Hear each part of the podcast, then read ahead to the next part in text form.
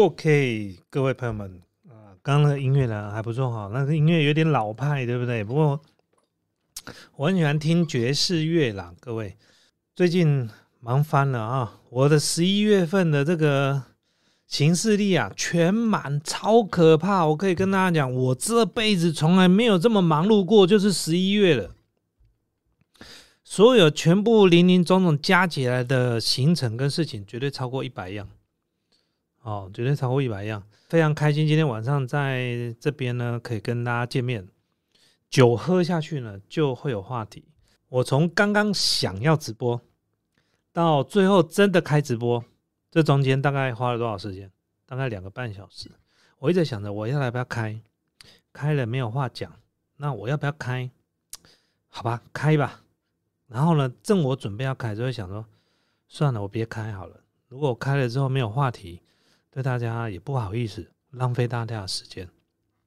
后来我想一想，嗯，不然开好了，来挑战一下，就是我们没有设定任何的主题，看看今天能够聊出个什么内容来，好不好？所以今天我就设定了一个主题，就挑战找不到话题，我也要直播啦，好不好？各位，好，那有人问我说今天过得好吗？今天其实过得还不错。今天我早上呢九点半去打 BNT 疫苗，这是。第二季，那第二季打完呢？好，我先讲，我还没打之前，其实我有点怕怕的啦。我跟 开个玩笑，就是我昨天晚上其实知道今天早上打 BNT，你们知道我昨天晚上在干嘛吗？我开始在收拾了我一些东西。我一直在想的一件事情，如果我明天没有来办公室，哦，因为我本来预算是，如果今天打完之后，我会在家里休息，然后呢，在家里好好休息的一天，因为其实我害怕今天早上打疫苗。为什么你知道吗？因为前几天呢，我有一个好朋友，他的父亲过世了，然后我就呃去问候他，我说，嗯，请他节哀了哦，因为我的父亲呢也刚过世啊。那我想说，我们本是同样的遭遇，那也是朋友，那虽然很久没见面了，跟他聊了一下，结果他跟我讲一件事情，我说你父亲后来是什么样的原因？我们会想要了解嘛？因为他先问了我。我的父亲是怎么样？是生病吗？生什么病吗？哈。然后后来我就问他，结果他是父亲是打了第二剂疫苗之后过世的。打了疫苗之后多久过世的？差不多将近快两个礼拜的时间。那我就问他说：“那两个礼拜还有一段时间呢，这个会不会有间接的问题？或者是？”他说不会，因为他说打完没多久，他父亲就得肺炎了。那肺炎不是那种。这个新冠肺炎，而就是一般的肺炎哦，那我其实我对这个我其实我不懂。好，那我们也不好猜测，也不好说太多，因为我担心也违反了台湾的一些卫生署的法律的规定。但是总之，家属认为呢是打疫苗的问题。好，那这是我亲身的经历，就是我的朋友。那么，所以呢，我就怕怕的。哦，再来就是。呃，我父亲过世的时候的那几天，我希望大家就敞开话来说，就是我们不要禁忌了，好不好？我们不要禁忌哦，不要有什么禁忌，还是什么宗教信仰禁忌啊？就聊事情，好不好？那我父亲过世之后呢，我们要去做一件事情，就是第二天，第一天他很伤心嘛，然后我们就送到这个该送去的地方，然后第二天我就要去办一些手续，办什么手续？就是人过世之后都要办那个死亡证明嘛。那死亡证明是跟谁一起去会看？就是我们可能到那个地方，我父亲的面前呢去会看哦，没有外伤啊，是自然原因的死亡，然后然后就开证书给你。开证书的这一位呢，哈，他是卫生署的，就是各个县市都会有卫生署。好，那你就会同他打电话给他，然后他就会跟你到那个地方去会看。那基本上他在会看的过程之中呢，其实也没有非常的详细。也没有直接，因为最主要是不希望打扰到往生者，不然正常的仔细的会看要怎么会看？你可能要把这个整个人全部从头到尾都要检查嘛，对不对？而不是打开之后发现，嗯，应该这个面容呢就是很正常的，然后年纪也大了啊，那看起来呢这个没什么问题啊，然后大概问一下说家属说啊，之前有没有什么样问题？有没有跌倒了什么的啊？没有，那就好，那就不打扰这个。不打扰这个家属了，那讲了一些吉祥的话，这样就对，然后就结束，然后就开这个证明给我，那我就跟他聊聊天了，因为大家都知道今年哦，感觉好像不是很好的年，你知道。吗？你会发现好像很多人过世，包含名人啊，哦，很多的名人也都在今年之后，我不知道这个是刚好巧合还是我们的错觉了。总之，大家都觉得今年不是很好的年，包含这个疫情的关系。那我就问他说：“哎，那你今年是不是特别忙？”他说：“哇，今年很奇怪，今年超忙，因为他每天都要去殡仪馆或怎么去办这些手续。”他说：“今年非常非常的忙。”那我就好奇的问他一下，就是那像你这样子的过程，你看了之后，大部分都是什么原因？他说：“这几年哦，癌症的特别多哦，比他以前刚来做这一行的时候还要多。”哦，越来越多，但是今年更特别。哦，今年的人数更多，但是多的是什么？多的是新冠肺炎的疫情。而且呢，他说他光他亲自验的就很多是跟打疫苗有关系的。好，那细节我没有多问啊，就算有多问，我也不能乱讲，也不能多讲。哦，又怕到时候呢，这个哪一条法律我没有遵守，卫生所嘛，他到时候要开我罚单或找我。去喝茶我就麻烦了，反正总之呢，因为这样的前因后果导致我现在要打第二剂，其实我有点害怕了。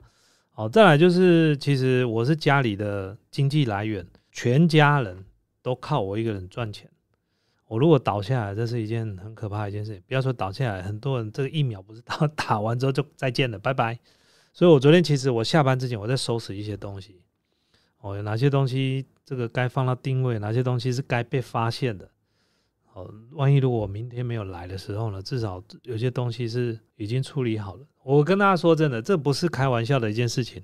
很多事情没有什么叫绝对的，就算有再怎么低的几率，你怎么会知道倒霉的那个人不会是你？好，那这个东有点，虽然听起来好像有点严肃啊，但是我觉得还好。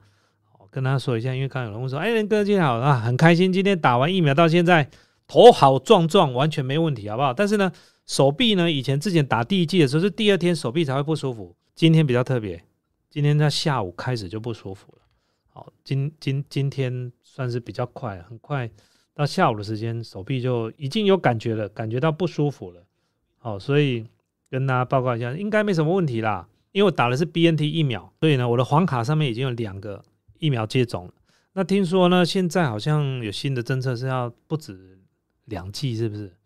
啊，但是我听说打越多剂其实是越好了，让你的身体去记忆这个病毒哦。首先呢，就是非常感谢大家的关心啊啊！有人问说，我的公司是开立电子发票还是适合手开？我公司到现在还在手开发票哦，我公司到现在还在手开发票，因为毕竟我们公司零售的部分只有在旺季的时候会比较多，但平常时的时间呢，我们都是出货批发给经销商，所以呢，一张一张手开的发票呢，其实不会太多了。今天呢，要跟他聊什么？我先跟他聊一下了。前几天我就想说跟他聊这件事情。最近台中自然不太好了。前一阵子就是刚好这遇到这个呃，有一个案件就是车子擦撞嘛，就对方下来拿球棒打这个对方的驾驶，把对方打脑震荡。那现在听说已经清醒了，哈，还好人呢没有出事，就没有没有出人命啊。不过可以看得出来，现在这个台中市的治安呢可能不是很好，而且呢已经不止第一件了。从那一件之后。感觉好像有一种学习的效应，还是属于类似这样那种，也是巧合。可能因为有第一个案件之后，大家都特别注意到其他的案件，只要拿球棒的案件就拿出来讲。好，那我觉得这个案件呢，其实以前就有了。我想要讲的这个案件呢，有三个东西我想要讲。第一件事情就是他们的父母亲啊，因为出来道歉的关系，好像不领情吧，就是社会的观感觉得不是很好。不管是他父母亲讲了什么话，然后呢，让大家去揣摩这个。啊，可能家教出了问题或什么，但是现在目前呢，哈，好像火燃烧到他父母亲之外呢，还勒令歇业，有人检举他，哦，然后什么违建呐，然后什么有人然后给负评呐，哦，导致现在他几乎已经没有办法营业，就是整个公司要收起来了。那我觉得呢，这个东西呢，我真是这样看的。第一个就是，确实父母亲也心疼小孩子的，哦，那其实看起来好像不是那么单纯，这个小孩子。这个年轻人呢，从以前就好像已经有前科了，然后又放高利贷，新闻是这样写的，然后还有开赌盘嘛，啊，类似这样做线上的这个赌场，父母亲好像不知道这件事情，或者是其实我看得出来，其实他们知道，只是说这件事情呢跟过去不一样，因为这件事情是差点把人打死，这件事情呢爆发之后呢，父母亲出来道歉，他父亲还下跪嘛，导致大家认识的他父母亲。其实我觉得、呃怎么去看待这件事情，我之前跟他分享过，就是其实他的小孩子已经满十八岁了，他已经满十八岁了。再就是他的暴力行为已经不只是那一次了。但是为什么这次他父母亲会出来？最主要是因为他的父母亲发现差一点把人给打死，哦，事情好像不是这么的单纯啊，所以呢就出来下跪认错。结果呢，这下事情麻烦了。你不出来认错还好，你不出来道歉还好，因为你的小孩子都已经满十八岁，他照理来讲，他应该自己去承担这个社会责任啊，他的法律责任他应该自己要去承担了、父母亲不至于要出来道歉了、或者是出来道歉也不需要下跪，那也不用讲太多。这个很明显的就是话说了太多，事情做了太多，结果呢怎么样？殃及父母啊！如果今天呢父母亲都不出来，我跟大家报告，其实我不相信大家会去肉收他的父母亲，因为他已经二十几岁了，二十三岁了。如果说他今年十六岁、十七岁，好未满十八岁啊，你父母亲不出来，大家都会去肉收你，是不是这样子？所以我觉得父母亲出来这部分呢。本来是善意变成多余，导致呢火延烧到他家。哦，那这个也是我们所看到的。那可能有一些言语在解释的部分，让大家觉得说，哦，他就是富二代也好，或者是从小娇生惯养也好，哦，那这个都是他们的说辞啊。那跟大家猜测，但是可以看得出来，这好像不是第一件事情啊。这是第一件事情了啊。第二件事情是什么？因为警察在这部分呢。当初在现场的时候呢，当场说这个只是互殴啊，它并不是一个暴力事件，所以当场没有逮捕这个肇事者。那么引起社会的这个公愤啊，可以说用公愤来讲这件事情。那么所以是台中市政府市长就震怒了嘛啊，震怒了就只好办事啊，对不对？所以呢，台中市市长呢在前前一阵子震怒之后呢，台中市警局呢。啊，也开始要惩处，啊，惩处这个当时处理的这些相关的分局的单位。台中市警局的局长，他有出来开记者会，我想大家应该都有看到了。如果你有看，你有发现到台中市警局在开记者会的时候呢，局长嬉皮笑脸。那时候我在看记者会，我就知道完蛋了，准备要被骂了。记者会一开的时候，他才把口罩戴起来，口罩戴起来，问说要不要戴，还嬉皮笑脸。之前我跟大家分享过关于领导统御，身为一个高阶的主管，也就是台中市警政单位的最高指挥单位的长官呐，台中市局长。那么他说什么你知道吗？在记者询问说：“那请问这个分局的处理方式是不是有过失？”他当场就讲一句话：“当然有过失啊！这个人就是现场就是现行犯啊，怎么可以用这个互殴的方式来处理呢？”啊！所以呢，我们当场呢看到这情形就不对啊，所以呢，我们有惩处哦。那谁谁什么调过啦，什么两大过，什么几大过，有没有？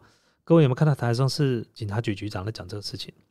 我跟你讲，我看到这件事情，我就说，第一件事情他在那边嬉皮跳脸就会被骂；第二件事情，他回答这记者话也会被骂。这是为什么？因为我从领导统御来看这件事情。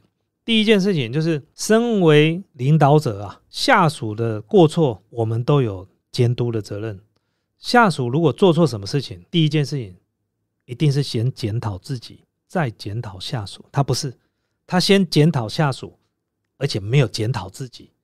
好，他讲的洋洋洒洒的，谁调子，谁记过，哈，然后怎么样停止什么，有的不？各位轮流去看那个什么呃记者会，你应该就知道了。他把所有的过错呢，全部念了一遍。但是就是没讲到他自己。身为一个领导者呢，这个事情是最糟糕的一件事情。这个我们常讲一件领导统御，就是有功的时候呢，都这些长官呢都揽在身上；有过错的时候，全部推到下面去。那这个可以明显看得出来，其实是分局啊，跟这些基层的警员在处理事情上面确实有瑕疵。但是这个瑕疵是今天才有的吗？我跟大家讲，绝对不会是今天才有，以前就有了，只是他们比较倒霉。因为呢，这件事情变成社会大家讨论的社会案件。他们以前在处理这样的事情的时候，也可能差不多是这样子的方式在处理，但是都没事。为什么这次有事？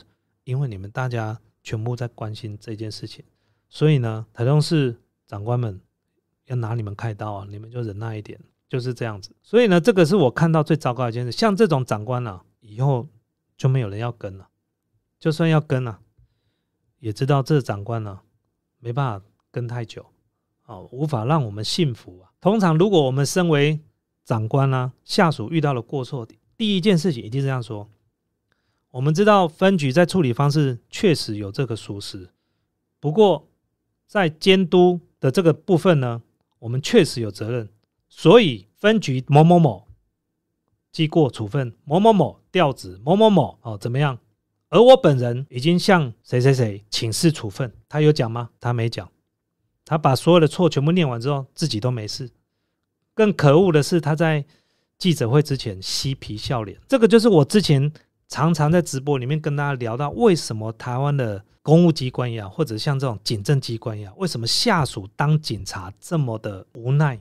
你们都说台湾的警察有够烂，他们是天生就要烂的吗？我告诉你，这个整体系烂透了。都已经腐烂了，为什么？你看嘛，我们下面再这样做，我下面出事了，你上面不帮我扛，你第一件事情先推到我身上来。那我请问你，我何必跟你冲锋陷阵？遇到这些警匪啊什么，我不要开枪啊，因为开枪要写报告，你知道吗？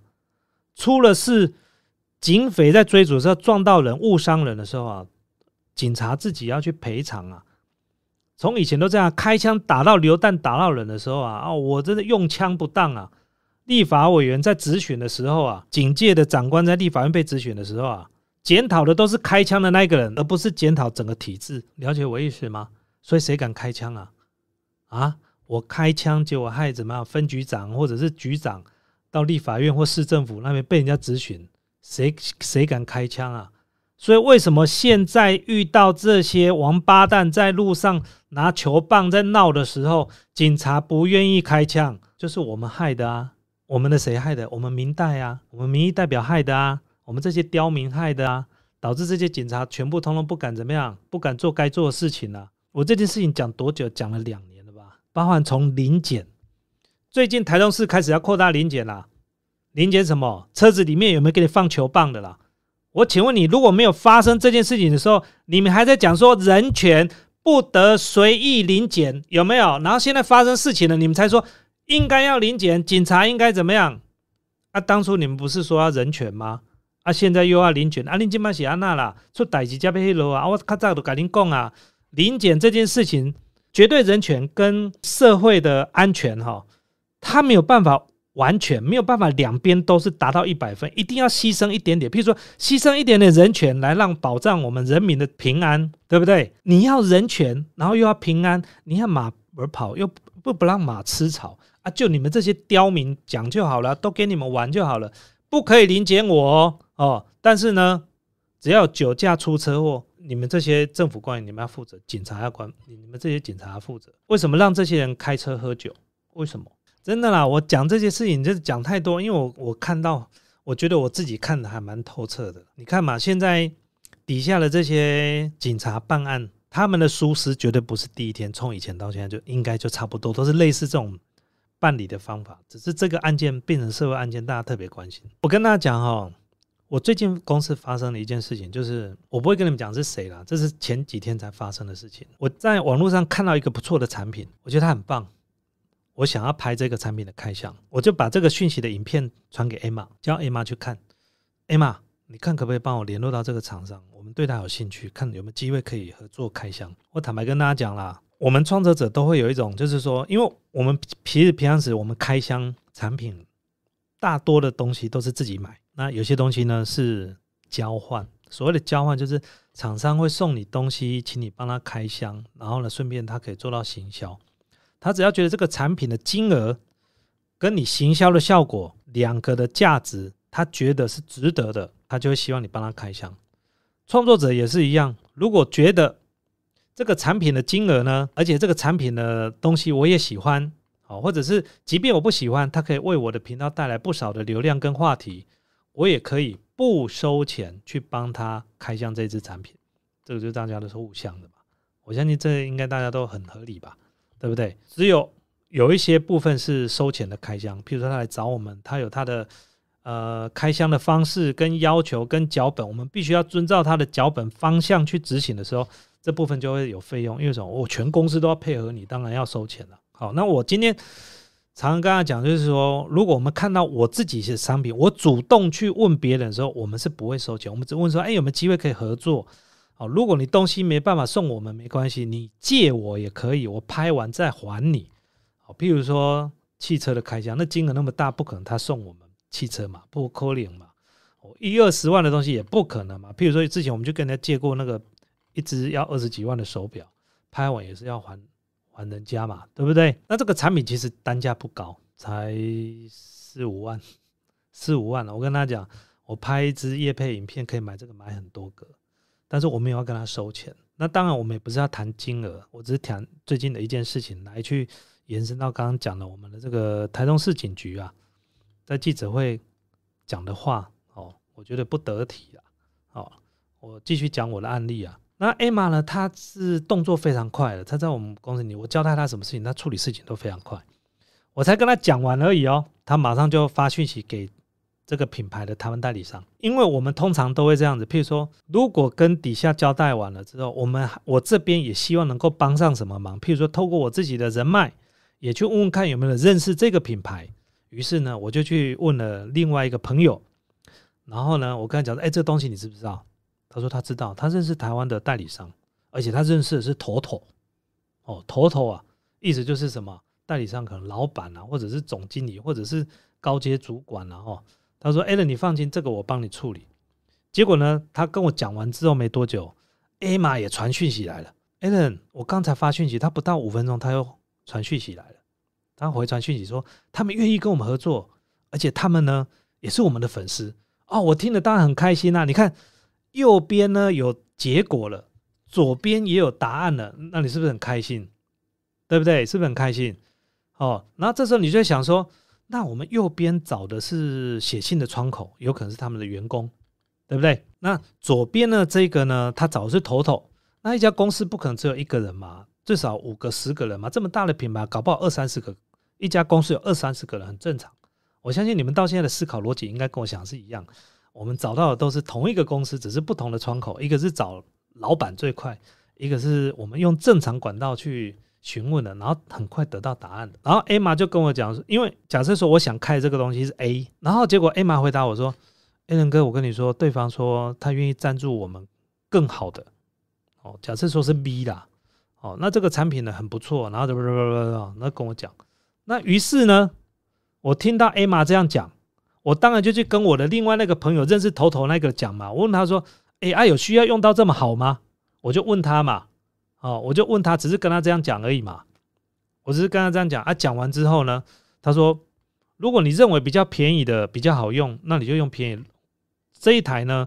其实你也可以用哦，但是呢，这是全新的哦，不过也上市了一阵子哦。他这样跟我讲。那这件事情呢，我就说，那算了算了，你跟我讲说要用什么就用什么了，因为你认识的是头头嘛，哦，头头觉得说我用什么就用什么嘛，哦，然后讲完之后呢，我们就赖没有再联络。隔天，A 玛联络的那一家公司呢，打电话来咨询 A 玛，他问什么事情你知道吗？他对 A 玛说：“我想请问你，前一天我告诉你的讯息，为什么我的竞争对手另外一家公司知道这件事情啊？我们一头雾水，你知道吗？”A 玛就很紧张，传讯息了。：“Allen，请问一下，怎么会这样子呢？到底是发生什么事？他不懂。那因为他是员工嘛，我是老板嘛，而且我是做代理，已经做了十几年的经验的人，我一听到知道就知道出事了。哦，这个出事呢，哦，是很有趣的事情。什么叫出事了？结果呢，A 玛联络的是 A 公司的代理商，我们联络了这个，以为也是 A 公司，这个 B 呢是 B 公司的代理商。各位听懂我意思吧？我找了这个朋友呢，他所认识的头头是另外一个 B 公司的代理商。那 A 公司要赞助我们的型号呢，我当然去问 B 嘛，对不对？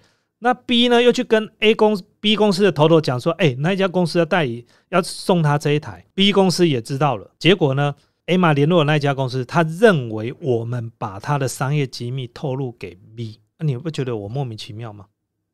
我刚刚莫名其妙，我是啊去打了乌赛啊。怎么那么倒霉？谁会知道台湾会有两家代理商？一个消费者怎么会知道你这个品牌台湾有两个代理商？你们刚刚听我这样在叙述，随便想也知道都是同一家公司吧？是不是这样子？信不信啊？内，你们会觉得这是两家不同公司吗？然后 A 玛联络的那一家来兴师问罪啊，啊，我不会跟你讲是什么产品啊，这已经过去式了。我觉得讨论事情，我就是都是就事论事，我不喜欢就是把，因为什么？对于我们来说，我们是一个无心。那你说是知过吗？无心之过吗？所谓的过是什么？就是你知道这是错的，但是你又不小心犯了，这叫无心之过。但是我连知过这两个字我都不想讲，我们是无心呐，但是对方很在意啊，然后打电话来给 A 玛，A 玛紧张的要命，来问我，我就跟 A 玛讲，你不要紧张，你把电话给我，我跟他讲，我跟你们说啊，这个就是领导统御，下面出事了，你当老板的就是出来外面，不要说出来扛啊。你要出来处理这个事情了，那很多老板直接就丢给员工去，你去负责啊，你就跟他讲说我们不知道就好了，他要骂就让他骂啊，没有嘞，我打电话去，对方很生气，结果我比他更生气，我比他更生气呀，这细节我就不多说，因为有一些东西我不接受他这样的认知，我不接受，我跟他讲说，我当代理商已经当了十几年，你要讲什么，你要想什么，我通通都知道，你现在就是两家代理商在竞争，所以你们是竞争关系。哦，但是我不认为点点点点，我也不认为你这样讲是对的。哦，我不这样认，我非常坚持。但是我非常感谢你们这么有诚意，我们才写信给你们，你马上就答应了。哦，这是两码子不同的事情。我在这里向你说声感谢。但是我不认为我哪里做错了。哦，你如果要认为这样子，我不接受。哦，我不接受。但是我谢谢一样，照样跟你说。啊，那那后来后来就讲开了，我们就聊得还蛮开心的啦。哦，那我只是后面就我觉得还蛮圆满的，就是大家的误会啦，哦，大概就讲清楚了。哦，原来有两个代理商，都是这样子。所以我常讲一件事情，就是这什么叫领导统一？为什么你底下的人愿意跟你？你必须要有肩膀，你不能连肩膀都没有。台中市市警局的局长在开记者会的时候。的那种态度，就像一个没有肩膀的长官一样。如果我是开记者会，我会这样说：对他们确实有疏失，但是我有监督不周。身为台中市警局的局长，我认为我自己也应该自行处分。他这句话有没有讲？他没讲，这是我跟他举例的。那我今天不是要定他，我只是拿这件事情来跟大家分享。你们来我们的频道要聊的、要想听的，就是创业嘛，对不对？想听的就是如何成为一个领导者也可以，或者是想听听 A 人的经验分享嘛？那我现在就分享给你们听嘛。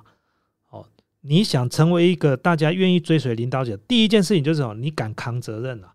你如果不敢扛责任，你什么事情都要推给员工啊，那你不要奢望这些人会跟你，不要奢望这些人会跟你。所以呢，我觉得这件事情啊，就是用这个案例来跟大家分享，就是。身为领导者呢，必须要有肩膀，好不好？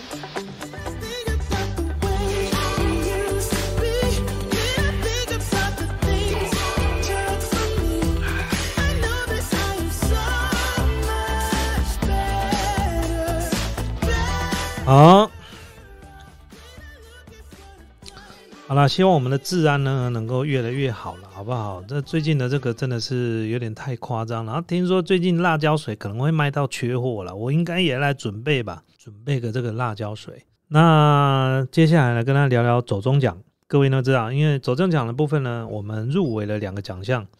那么其中一个是 Travel Maker，就是行脚节目了。其实这一次呢，入围的呢都非常厉害，尤其是 Travel Maker，哦这一组呢也被称为是死亡之组，也是每个人都非常非常的强。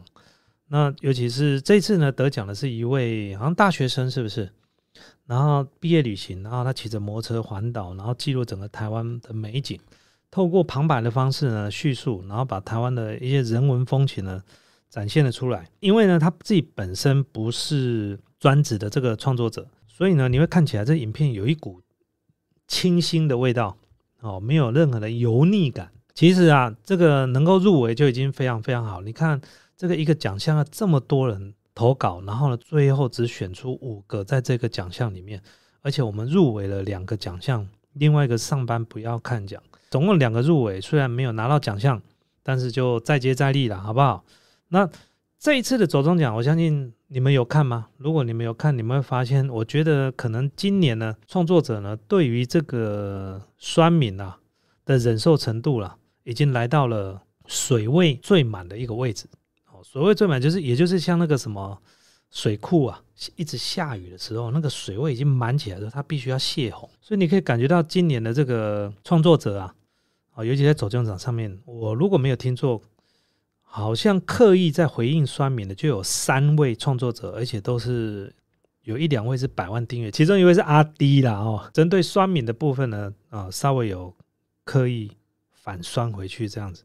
他的意思就是说，之前那个。台湾 Can Help 的那个广告募资的款项，剩下的部分呢，已经全部都出去了。他后面加一句：“啊，酸民，你是在靠你起的考，意思就是说，可能有一些酸民认为他靠这个在敛财了，但是呢，他后面就讲说，我钱都已经捐出去了，阿伯你起的考，就是你们在哭哦，哦，类似就是类似就是说，嗯，不要在那边靠背就对了，所以。”阿弟讲这个时候，全场通通都拍手。原因是因为其实创作这条路啊，确实有一些人会喜欢你，但是也会有人不喜欢你今年特别呢，在酸民的部分，很多的创作者确实有点感觉，好像应该要有一种回击的这种味道开始出现了。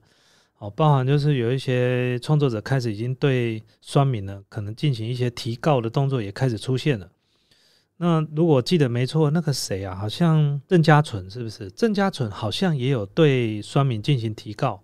那有一些创作者也开始对这个酸敏也进行了一些提告。我相信都是最后的一个忍无可忍之后呢，然后才进行提高。而且这些创作者不是都刚创作，都已经好几年了。我相信他如果是他的个性啊，对于酸敏呢，在那边冷嘲热讽啊。就会进行反击的人，不会现在才提高。包括我也是，其实我创作到现在已经快进到第七年了。什么样的酸民我们也都见过，所以开始会有一些酸民，有一些太过分了，那创作者就会进行反击。那我今天也让他知道一下，台中地检署检察署，这是法院的通通知，给你们看一下诉讼文书，有没有看到？台湾高等法院检察署公文。没错，我在近期呢，对着一个粉丝做了一个提告的动作。那呃，这件事情呢，其实我不太想拿出来炒作了。好，那我本来想说到一个结论之后再跟大家讲。那我非常开心，们开直播都有这些粉丝们的支持。我开了直播，你们会来，所以你们会听到第一手的讯息。这个东西你放心，我就不会浪费这个题材，我绝对会拍一集的。我会把原始的原委全部。在影片里面讲给大家听。那其实我遇到酸民非常多，有时候我就诙谐带过，有时候甚至会写一段文字哦打脸回去，让大家就是可以会心一笑或哄堂大笑都没关系。但是这个家伙真的是我忍无可忍啊！就是一般来讲说，如果你不认同我的想法，你在下面酸个一句，我可以接受。他不是你知道吗？他敲锣打鼓，他怎么敲锣打鼓？一般我们在粉丝粉丝如果下面有一个酸民在留言，你看到他留言，你大多都不理他。哎，这家伙不是，他跑到别人留言的地方去煽风点火，他到处去煽风点火，也就是他到各个楼啊。我们一般比如说楼主，楼主什么叫楼主？就是我在下面留言的时候呢，我留的第一个留言的独立留言的时候，我就是楼主。别人回应我的时候，就是变成二楼、三楼、四楼，我在最上面，我就是楼主。他不是，他到各个层楼去给我煽风点火。那么这王八蛋，我就不会放着他，我就绝对处理他了。因为什么？我为什么那么生气？就是因为他在煽风点火的时候，我已经在下面很和善的留言对他解释了。他不但不采纳之外，他还自动补脑。所谓的补脑就是什么？透过我影片的内容去揣摩、去猜测我是什么样的一个人，然后呢，在底下非常斩钉截铁，在下面写了一篇，写一篇完之后，还到处地方去写一篇、两篇、三篇、四篇，我全部都通，全部都，我全部通通都把它 copy 下来，我什么事都没讲，我你爱怎么写就随你去写，没关系，你知道吗？一嘎啷告别不一定知道什么叫一嘎啷告别，就是会咬人的狗啊。不会叫了，会叫的都是一些这个怎么样？都是一些胆小鬼。我我举例，我这几天不是去露营嘛？我在露营的时候啊，半夜啊，就有那个野狗会跑进来，会跑到你的营区里面找看有没有东西可以吃，你知道？而且狗白天在那边叫，因为你在那边露营哦，它这一区可能是它尿尿地盘，它在那边叫叫叫叫整天的，很烦，你知道吗？你都不要理它，它半夜出来就跑来找吃的。我只在窗户那边看到，那这样。你知道那狗呢，就跑掉了，就是很胆小。你知道，出个声音，嘿，它就跑掉了。这种狗就很没胆。你看了十只会叫的狗哦，十只都没胆。会咬人的狗都不会叫，都这样。看你感觉好怪，哎，手啊伸进摸去，直接把你手给咬掉，就是这样子啊。所以为什么那个人家讲说会咬人的狗不会叫啊？你那么爱写，你去写啊，没关系啊。我看他的谁比较厉害啊。后来开庭了，我的律师，我花了六万块，我花了六万块请律师，我连开庭我都没开庭，我就让他们去出，让他去出席就好。果然不出所料啊，每个上法庭的都跟熟辣一样，真的是超熟辣，真的是有够熟辣。你你在上面的勇猛跑去哪里了啊？怎么上了法院跟熟辣一样呢？你晚上都抱着键盘睡觉吗？法官问他说：“你为什么这样认为？”他说：“哦，我就觉得 A 人应该是这样。哦，我们在常讲一件事，常开玩笑，就是双面只要被提告，马上自己降维啊，说自己是低中低收入户，为什么怕被告要罚钱？哦，那这个案件现在移交到台北地检署，要继续要去侦办了。那我也不多说，因为现在在诉讼过程中，其实。这个会不会赢？几乎是百分之百。我律师也说百分之百会赢的，因为证据确凿。哦，他对我进行的诽谤呢，完全都不是疑问句，是肯定句。这个白痴啊，他用肯定句，你知道吗？真的猪头，你知道吗？哦，然后重点是什么？他的脸书一看就知道他的长相、他的学历哦，然后 一查就知道他家住在哪里。真的还还亏他大学毕业还是高材生，真的是。哎，他看不的是 data，你知道不？所以呢，剩下的就交给律师去处理了。那之后呢，有机会我再拍成影片跟他讲。因为，呃，我觉得这件事情为什么我会提告，原因是因为我觉得，呃，我自己认为啦哈，小事情就算了。我觉得你在意的事情，我们必须要自我保护跟反击的能力。我现在反击能力不是用暴力，就是我们必须透过我们。合法的方式跟可以的方式进行反击，而不是一味的被怎么样被攻击，然后呢假装没看见。哦，我觉得这不是应该我们该做的事情。而且，既然你们认为五十万订阅，它也算是个公共公众的频道，我不要说我是公众人物了，至少它是个公众的频道，它有带动示范的效应，我就应该做一点事情。想说用这个机会来让大家讲。我觉得蛮有趣的，就是检察官他当然希望我们可以和解嘛。那我已经讲过这件事情，其实呃好像没那么简单。哦，那但是检察官还是希望他来跟我道歉啦。啊，我只能说看到那个道歉有点像什么，你知道吗？好像在嗯，人家说大街什么，然后小巷小巷道歉，这有点像这样子啊。这个这个部分我们就大概聊到这个地方了，好不好？刚刚有人讲说 a l a n 什么时候在更新 Podcast？这一集可能就会放在 Podcast 上面。好，我要跟 Podcast 上面的粉丝朋友问好一下，然后还有一些就是如果对我的 Podcast 你会挑剔的朋友，我会建议你就把它跳过去了，好不好？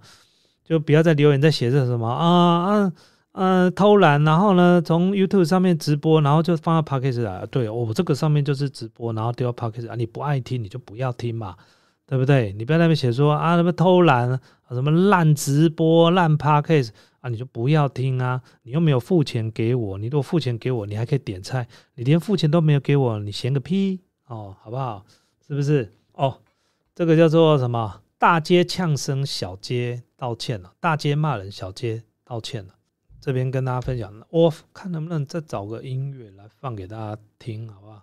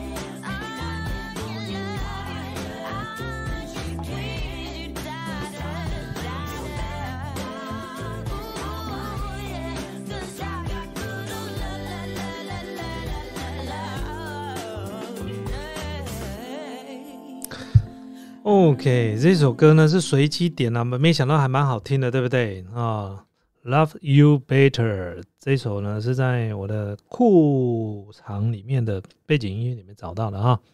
那我也没有听过，我是随便按个 Play 而已，就是这样子。刚刚有人在讲到酒了，这个是柚子酒了。那其实我喝过两三个品牌的柚子酒，这个是我喝过最好喝的。那我为什么知道这家柚子酒？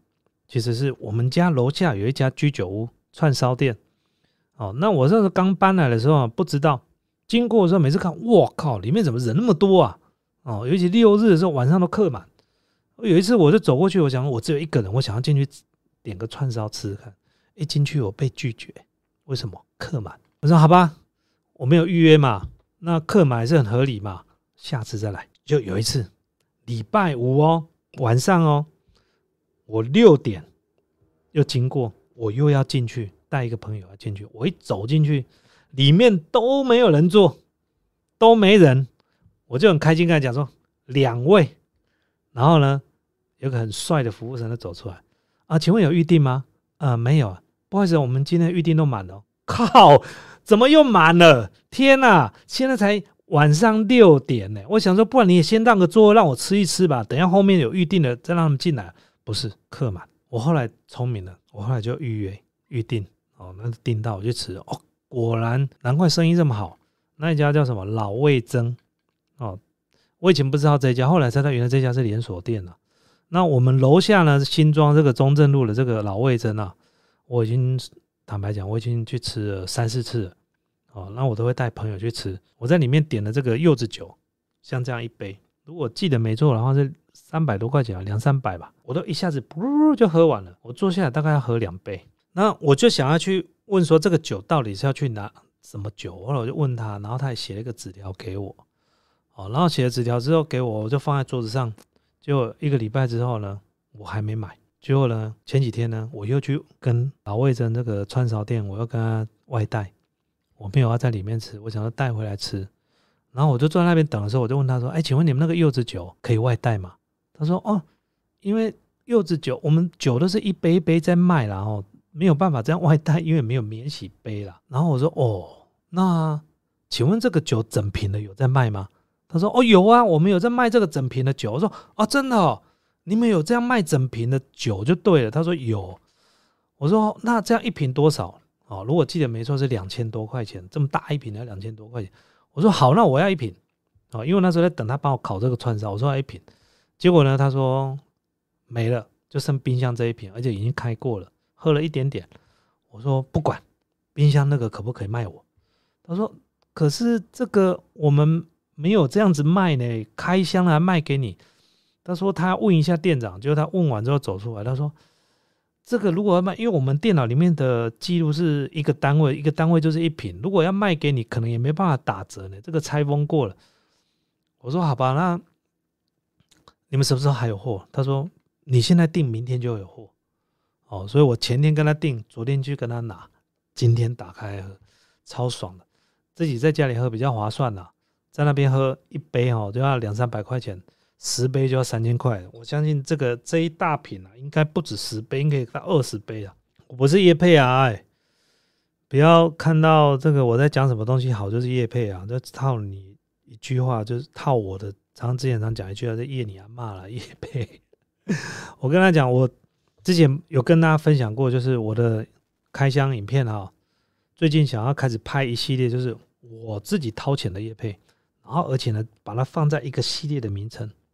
那我想很久，一直想不出来到底用什么名字。后来我觉得想要用个名称叫做《叶你阿妈 EP One》，《叶你阿妈 EP Two》第二集、第三集《叶你阿爸 EP 三》。意思说，以后你们看到这个系列的名字，就是 A 人自己掏钱的叶配内容。这个系列叫《叶你阿骂》啦，哦，这样了解我意思吧？意思就是告诉这些酸民，就是这不是叶配啦，这是我自己掏钱买的啦。哦，你们觉得这名字可以吗？会不会太低俗啊？啊，会不会太下流啊？哦，可以告诉我，觉得这个名字如果好的话，跟我说一下好不好？或者有更好的名字，也可以告诉我啦。哦，自己掏钱来买的东西哦，那真的很花钱呐。哦，那如果说拍完之后呢，这东西其实我坦白讲，一万的点击现在只剩下三百五十块到四百块的广告收益而已。所以十万的点击也最多只有四百块台，哎，十万块点击最多四千块，那以我们开箱的东西，动不动就一两万块的东西，根本是赚不到钱的。所以呢，我觉得应该是开箱完之后呢，每一个月的一次或两个月一次的线上拍卖，把这些东西一元起标把它卖掉，哦，这样我还可以回收一点成本回来。哦，那我们就用叶你阿妈了哦，我觉得大家都说很可以，对不对？第一节叶你阿妈 EP One 哦。就是这样子，好不好？坦白讲，这个走中奖呢，其实这一次的走中奖，我蛮开心，看到台湾哦创作的这个同业呢，这么多聚会在一起之外呢，啊，非常感谢上班不要看了办了这个走中奖，而且办这个奖真的不容易。我那天跟瓜吉稍微聊了一下哦，就是我跟他讲说说，其实我非常讨厌政治，我也非常讨厌政治人物，但是你除外哦，我欣赏你不是因为你的政治立场。我欣赏你的是你的问政的方式跟态度。我说的就是你，我的意思是什么？你的政治立场可能跟我无关，甚至搞不好跟我不一样。但是呢，我欣赏你的问政方式，因为台湾的政治人物啊，或者是民意代表啊，真的都是把立法院啊当这个表演舞台一样哦，呃，上去咨询一下，然后一堆看板，还要戴面具，还要穿特别的衣服，然后还要搞一些道具。啊，我觉得没有必要这样子了哈。你看人家这个瓜吉在问政的时候，什么东西都没有，哦，靠的是他的论述，然后来说服你。我觉得这样是非常好的一件事情。我觉得这个是所有的啊民意代表都应该要学习的。哦，但是呢，他私底下认不认真，这不是我要知道。我只是说他的问政态度，哦，这是我们要学习的。再就是走中奖部分呢，也花非常多钱。瓜吉跟我说，这次总共讲了啊，募资到的钱跟赞助商的钱，其实算一算，到时候还是亏钱，但是还是会持续办下去。那同时有讲到说，他必须要把走中奖、走中奖呢交出去给下一个或者是联合的主办单位，他们呢最好可以把走中奖可以公共化。所谓的公共化是什么意思？公共化就是把这个走中奖的举办，然后走中奖的所有权呐。交给一个比较公立的单位、公正的单位来未来持续的办下去，好，就好像把电视台交给公共电视去执行这样子，不再是属于盈利单位这样子。那我觉得这也是个很棒的方法了，因为他不交出去啊，他自己也很尴尬，因为他的上班不要看的影片也很想要参加，也想要得奖啊。但是呢，今天如果主办单位是他得奖了，又是他入围也是他啊，你们就会觉得这个奖呢，啊，其实呢是自肥啊，哦。就会有这样的方式，哦，然后呢，所以呢，我觉得这个各位呢要非常感谢这个走中奖啊，就是尤其是我们创作者，希望他将来可以持续的办下去啊。这一次的走中奖，其实你像我在听 podcast，我除了听瓜几的 podcast 之外，我也听一加一的 podcast。那上一集的一加一，他有讲到，就是其实走中奖让很多的创作者呢，哦，又回去想到当初自己创作的初衷，因为有这个奖的关系。因为这个奖不是看点击，最重要一件事，这个奖不是看点击数量，而是看影片的内容。那影片内容好不好，就回归到你创作的初衷，这是一个很重要、很重要的一个问题。一加一的令呢，也有讲到说，这次总的奖他们得奖了。那虽然他讲他得奖的并不是这个奖，他得到的是最佳绕赛奖。什么叫最佳绕赛奖？就是譬如说，本来我们的目的今天去拍。这支影片的目的是要什么？结果发现拍到一半 NG 了，拍到一半发现今天没有办法完成这支影片，或今天要做的要达到的目标呢没有完成，但是还是呢忍痛把它整个记录下来，整个绕赛的过程也记录下来。好，然后呢他入围了，也得到这个奖。他说他其实最想要得到奖并不是这个奖，其实他想要得到的是最佳剪辑奖，但最佳剪辑奖他并没有拿到。但是他讲的这句话其实是有打动到我们很多创作者的心里。其实我们想要的就是希望我们的创作可以被看到，我们想要的创作可以被认可。这个就是回归到你的初衷了，就好像以前我们在做一些呃新角节目的时候一样，这是初衷。当初我们在做这节目的时候，其实我没有管它点击量了，我只管我这支影片拍出来有多少人记得我，这比较重要啊。白空河也是一样，白空河呢破了他师傅的记录。他的师傅是这个台科剧场林导演，他在去年的时候总共拿了，哎，前年总共拿了三个奖项，白坤尔总共拿了四个奖项。哦，那你要注意哦，白坤尔他不是，他也不是资深的媒体人出来，他才几岁？他今年才二十岁还是二十一岁？你可以看得到他的作品里面，哦，就是有这么多的，呃，有一股清新的味道在里面，并不是为了点击而拍摄的。哦，所以呢，这样的创作其实是非常难得了。哦，但是话说回来，这样的创作常常会饿肚子。哦，所以你会发现呢，拿金马奖的很多的影片，其实都不好看，你也不会想看。所以呢，商业影片跟真实出于初衷的影片呢，其实它是有落差的，所以很难两全其美啦。哦，对，那呃，也跟大家稍微这样分享一下。那我第一支，呃，疫情之后的第一支的录影的影片也拍完了。那接下来呢，还有很多户外的影片要拍摄。那我现在充满了斗志，我也充满了干劲。哦，虽然十一月这么的忙碌，但是我还是非常非常的充满了斗志。哦，很希望赶快每天呢都可以拍影片，每天可以进行这个创作。我现在呢不但拍片，而且我现在开始有一些影片，我会自己来剪辑。哦，那这也是我非常开心的。那跟大家报告，我今天还是睡在办公室，我并不是不回家，只是我觉得我有工作狂，我想要工作，只有工作可以让我感到快乐。哦，当然休息也很重要，但是我的工作不是像人家那种这个劳出劳力啦，或者是一直动脑力，也不是。其实我的工作只是把别人的八个小时的工作呢，打散到十二个小时，甚至到十四个小时。哦，这是我的工作方式，因为我喜欢轻轻松松的工作，无时无刻的都在享受工作，而不是很集中的在忙碌某一件事情。然后忙碌八个小时回家休息，其实并不是这样子，是应该是说我就是有这种，我有工作在做的时候，我感到有安全感。对，哦，有人说，请问还会单车影片吗？应该不会再有了，因为我的膝盖已经不能再这样子骑车了。再我的年纪，再就是我们的时间也不容许我们这样子去为了拍一支影片呢花那么多的时间。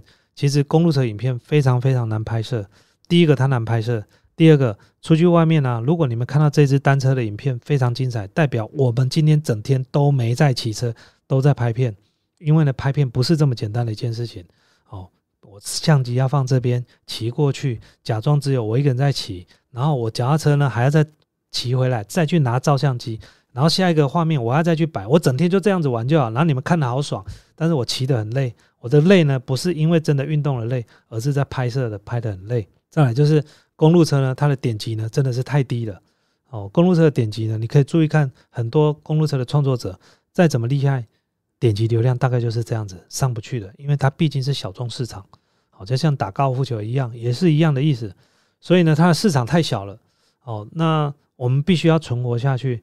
我之前有跟大家分享过，我的影片从过去的只拍公路车，自从我放弃拍公路车之后，我们的点击跟订阅数不断的往上在冲，小诗在线上啊，哎，小诗最近跟小诗合作真的是太开心了，真的，尤其是上次我们拍摄去他的这个呃车上哦，聊得很开心，也非常非常谢谢小诗可以来看我们。那其实我在小诗身上也学到很多东西哦，小诗你看他在拍片啊，他脸上充满笑容，虽然他只有一个人拍片，然后他还有助理在帮他拍，哦，这个也是我从他身上看到了。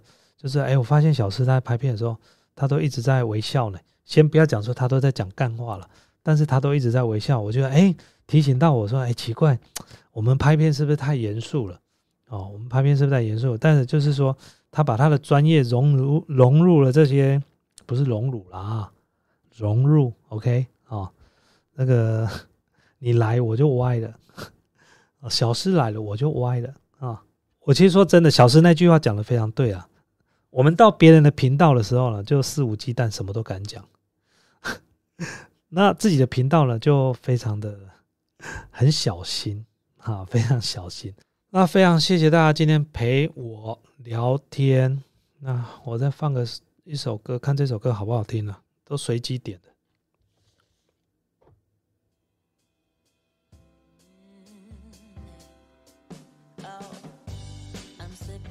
哦，跟大家讲，我听听音乐的前面，我就知道后面好不好听了。这首歌可以呀。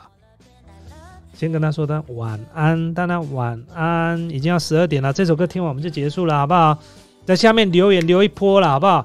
你有什么问题，或者你希望我们可以将来留什么话题，全部留在下面，我都会补看了，好不好？也谢谢大家今天来参加我的直播。好，今天我们挑战没有内容的直播。所以呢，还是可以聊很多。那是为什么？因为有喝酒。所以以后直播这些拆关啦，吼，好不好？